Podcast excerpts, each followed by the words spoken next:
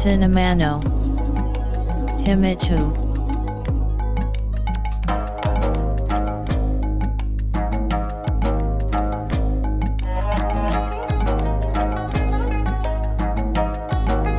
This broadcast is made by Cinema Podcaster Fuji Walker.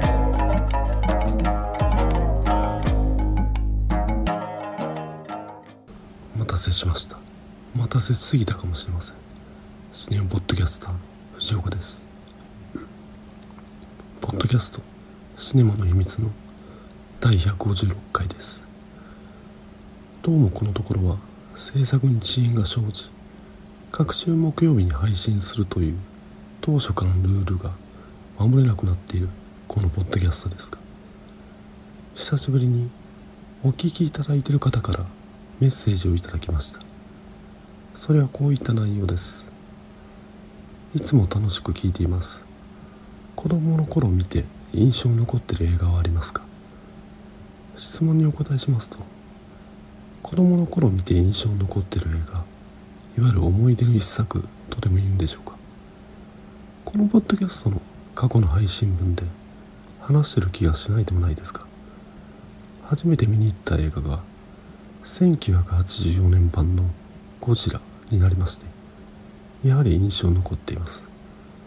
そのため基本的にはその後に公開されたゴジラ映画は映画館で見るようになっています。いわゆるゴジラファン特撮ファンにはあまり評判の良くない作品ではあるもの。の未だにヒロインを演じた沢口靖子には憧れを持っていますしオランダの女性トリオスターシスターズの歌う謎の主題歌のサビを時々口ずさんでしまいます。子供の頃見て印象残ってる映画はゴジラであると。そんな中映画会社である東宝が運営しているシネマコンプレックスの東宝シネマスが先日会員サービスの対象者へ向けてとあるアンケートへの協力を呼びかけておりましてポッドキャストにいただいたメッセージを強引に枕に使っており申し訳ないですがそのアンケートの話を少しだけ。それはゴジラに関するアンケートとなっており最大17問の質問に回答すると200円の鑑賞料金割引クーポンを差し上げます。結構長いこと東宝シネマズの会員いわゆるシネマイレージ会員になっておりますがこういった特定のキャラクターに対してのアンケートを呼びかけるというのは初めてのことではないでしょうか。ゴジラはもちろん東宝が1954年に公開した特撮映画から始まる映画シリーズであり架空の怪獣の名前となっています。アンケートの質問はまず回答者のパーソナルな部分に関して性別年代婚姻の有無居住地職業から始まり映画への向き合い方。1年間に映画館で何本くらい映画を見ますか？洋画字幕派吹き替え派といったものから。多少マニアックな映画は通常のスクリーンサイズで見ますか？iMAX などのラージサイズで見たりしますか？といったものに。そして質問は本題のゴジラに関するものになっていきます。まずはゴジラの印象って何ですか？古臭いダークヒーロー日本を代表するキャラクター。ハリウッド版のゴジラシン・ゴジラ。親しみがある。経験神格化されたイメージ。自分としては幼少期からゴジラ作品に接しているので親しみがあると回答。次にあなたにとってのゴジラ映画はこれ映画がシリーズごとに分類されており昭和平成ミレニアムシン・ゴジラアニメハリウッド版のゴジラとなっており多分回答者の年齢世代であなたにとっての映画が決まるのではと感じましたがさすが庵野秀明と感じる質問でもあるなと。たった「シン・ゴジラ」一作で昭和平成ミレニアムと並び立ったわけですから改めて他のシリーズ作品と一線を画す。独特で異質な作品を作り上げたんだなと。さてここからゴジラに関するアンケートの質問は確信に入っていくわけです。日本版の実写ゴジラ映画を見たいですか？日本版のゴジラ映画に期待することは？今って確かゴジラ作品ってサンライン制作中でしたね。渡部篤郎の息子が主役でいわゆるレジェゴジことモンスターバースのドラマシリーズ。昨年公開された映画「ゴジラ対コング」の続編。そして我らが山崎隆が制作している超大作怪獣映画という触れ込みの作品。3ライン中2ラインはハリウッドのゴジラ作品ですが東宝としてはそれって俳優としてゴジラを貸し出している状態。やはり自分たちで制作する作品に力を入れたいんでしょう。山崎隆の作品ははっきりとプレスリリースされておらず終戦直後の日本を舞台とする場面がありその撮影のためにエキストラを募集しているという情報くらいしかないため蓋を開けてみると旧日本軍の万能戦艦がムー帝国と激突する映画「海底軍艦」のリメイクでしたというオチもよぎってはいますがこういったいわゆる異例のアンケートを取るぐらいですからやはり山崎隆の超大作怪獣映画はゴジラなんだろうなと。改めてポッドキャストでメッセージをお送りいただきありがとうございました。励みになります。さあシネマの秘密第156回始めます。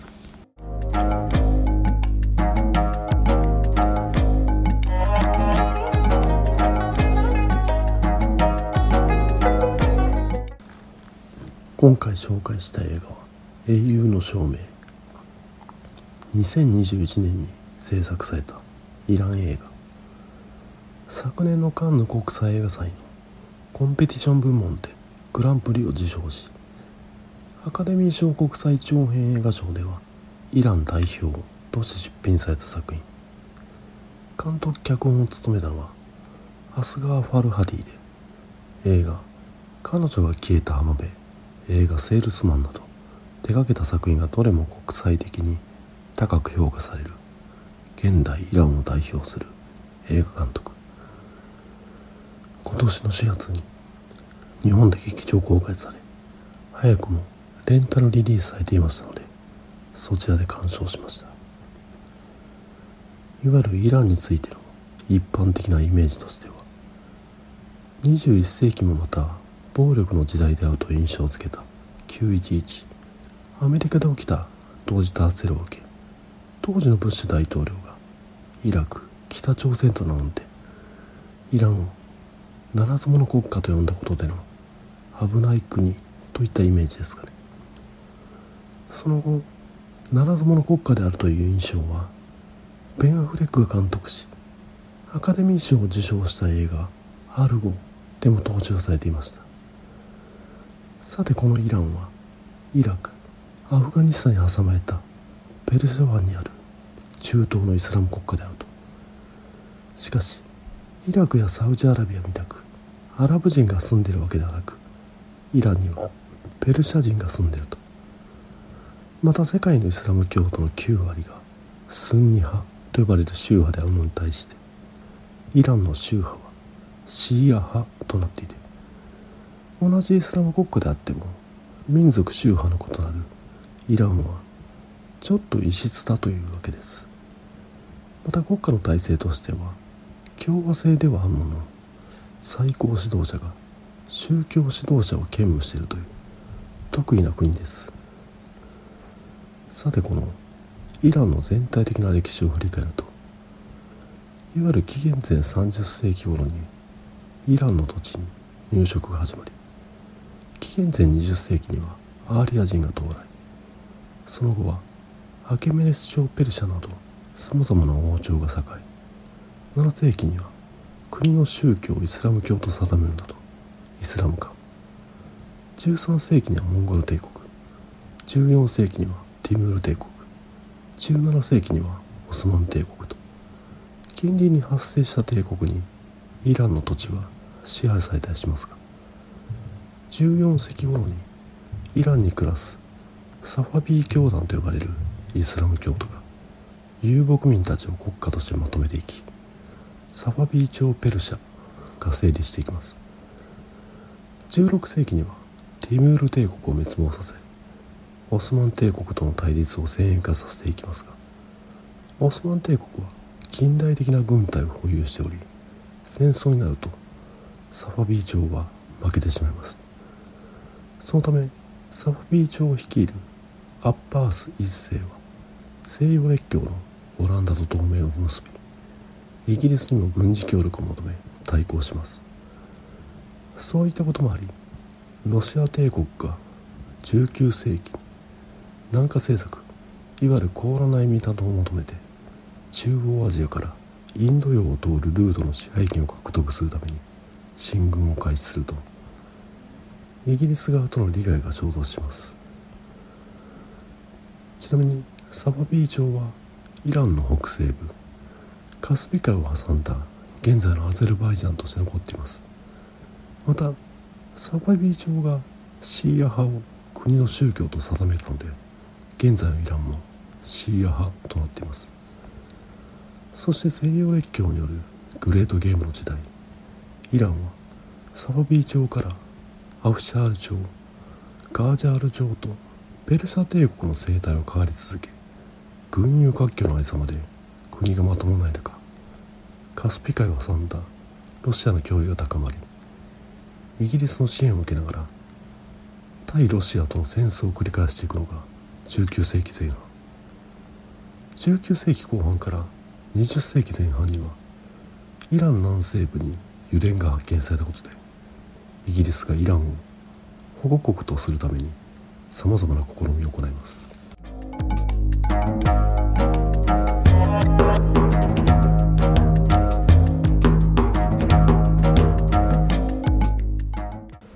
そんな中軍人であるレザー・シャーがクーデターを起こし1925年に自らが皇帝に即位。近代国家を目指しさまざまな改革を行いますが第二次大戦突入すると大国関係に翻弄されるのはごめんだとイランは中立を宣言します。しかしそのことでナチスドイツの進軍進駐を招いてしまいレザーシャーが退位しその息子であるいわゆるバーレビ国王が即位外国勢力に頼らない国家を目指しイギリスなどが保有していた国内の石油利権などを国有化に着手。国内的にトルコのような宗教色を進めるいわゆる世俗化を進めます。しかし皮肉なものでオイルマネーなどで経済的に潤っているうちには国民の不満を抑え込まれていたんですが1970年代にいわゆるトイレットペーパーがなくなるぞといったデマが日本でも飛び交ったオイルショックが起きます。イスラエルとアラブ諸国の戦争を背景にアラブ諸国はイスラエルを支援する国々に対して石油の禁輸措置を行いエネルギーを中東に頼っていた日本を含む先進国では石油価格が高騰経済危機にあってイランはそれまで安定的に経済発展を行っていたもののオイルショックによって石油価格が不安定となったことで国民の経済的な格差が拡大。社会に対する不平等への不満の受け皿として左派的な社会主義的勢力いわゆる共産主義勢力などがどの国もあったりするものですがイランにおいては長いロシアとの対立や第二次大戦後のアメリカとの関係で共産主義勢力を抑え込んでいたことで不満の受け皿となったのが宗教勢力。イラン国内の聖地で暴動が発生したことが引き金となり1979年にパーレビ国王をタイへと追い込むイラン革命が勃発。宗教指導者が統治する今のイラン・イスラム共和国が樹立されると。これがざっとしたイランの全体的な歴史ですね。本作英雄の証明はイランの首都であるテヘランではなく日本における京都や奈良のような存在であるイランの古都シラーズが舞台。監督である。アスガー・ファルハディ曰くシラーズという町はイラン人にとってノスタルジーを喚起させるので映画の舞台として選んだということなんだそうです。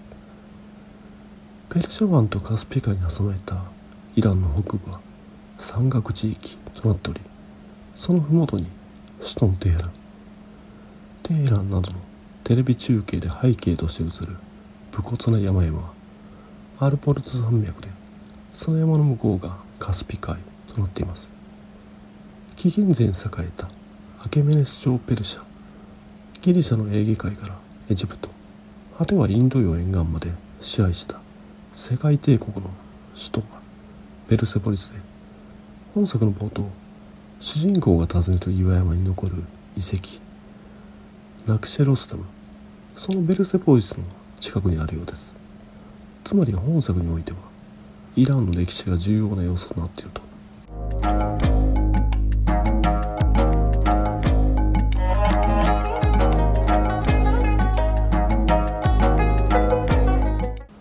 さて本作の気になるお話はというと映画情報サイトの映画 .com によるとこんな感じ。イランのこと知らずラヒムは借金の罪で投獄され服役してる。そんな時婚約者が偶然17枚の金貨を披露借金を返済すればその日でも出所できるラヒムにとってそれはまさに神からの贈り物のように思えた。しかし罪悪感に苛まれたラヒムは金貨を落とし主に返すことを決意する。そのささやかな善行がメディアに報じられると大きな反響を呼びラヒムは正直者の囚人という美談とともに祭り上げられていく。ところが SNS を介して広まったある噂をきっかけに状況は一変。罪のない喫音症の幼い息子を巻き込んだ大きな事件へと発展していく。作品の感想の前にちょっとした余談ですがというかずっと余談しか話してない気もしますが気にせず続けると主人公を出所させるためにチャリティーイベントが開かれる場面。寄付が呼びかけられ集まった人たちが次々にお金を出していくわけですがそこでイランポップの歌詞であるモフセンチャー・ボスフィーの楽曲が流れます。軽快なダンスミュージックですから劇中唯一と言っていい楽しくなる場面となっています。曲名はベラッソなのかな。ちょっと違うかもしれないですが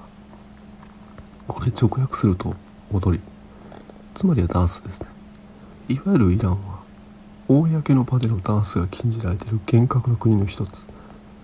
街中でダンス動画を撮影しようもんならすぐさま当局に拘束されると。そのためなのか。本作を見てモーセン・チャー・ボスピーの楽曲をもっと聴いてみたいと。 Apple Music でアルバムをいくつか聴いてみましたが本作で使用された曲のようなリズミカルなダンスナンバーは他にないんです。基本スローなバラードですよ。本作はもちろんイラン国内で上映されたようですがこれこの場面でイラン国民はどんなリアクションだったんだろうとふと思ったという話ですね。余談ですね。そうこの映画はダンスが抑圧されているようなイラン国内で上映されているわけです。つまりはイラン当局が許可した映画検閲をくぐり抜けた極めて体制的な作品となっていると。ということで映画を見ていくとこの主人公罪を犯したから刑務所へ送られたわけでその罪を償ってからでしか出所はできないと。他に善行良きことを行ったからといってそもそもの罪が帳消しにはならない。いわゆるピカレスクみたく抜け道を見つけて通っていくなんてことは体制側にとっては不都合な考え方です。そうはならないわけです。そのポイントを押さえるとこの本作英雄の証明は一体物語がどう転がっていくのかわからない。主人公が助かるか助からないのかハラハラしながら見る作品ではなく決められた結論に向かっていく作品だということが分かります。本作は犯した罪に向き合いその責任を引き受けるまでを描くという話になっているわけです。つまりはシェイクスピアの「ハムレット」赤穂浪士の大石蔵之助結論は決まっていますがそこに思い至るまでは大いに迷うと。これイラン以外少なくとも検閲のない国でお話が作られているのはこういった話にはならないんだろうなと思ってしまうわけですがいわゆる禁じられているはずのダンスナンバーであったりイスラム革命によって厳格となったイランではない過去のイランを想起させる場所が背景となっていたり家族という枠組みの中ではあるものはっきりと男性に主張する女性が描かれるなどその課せられた枠からはみ出ていくような気概も感じる次第ではあります。本作おすすめです。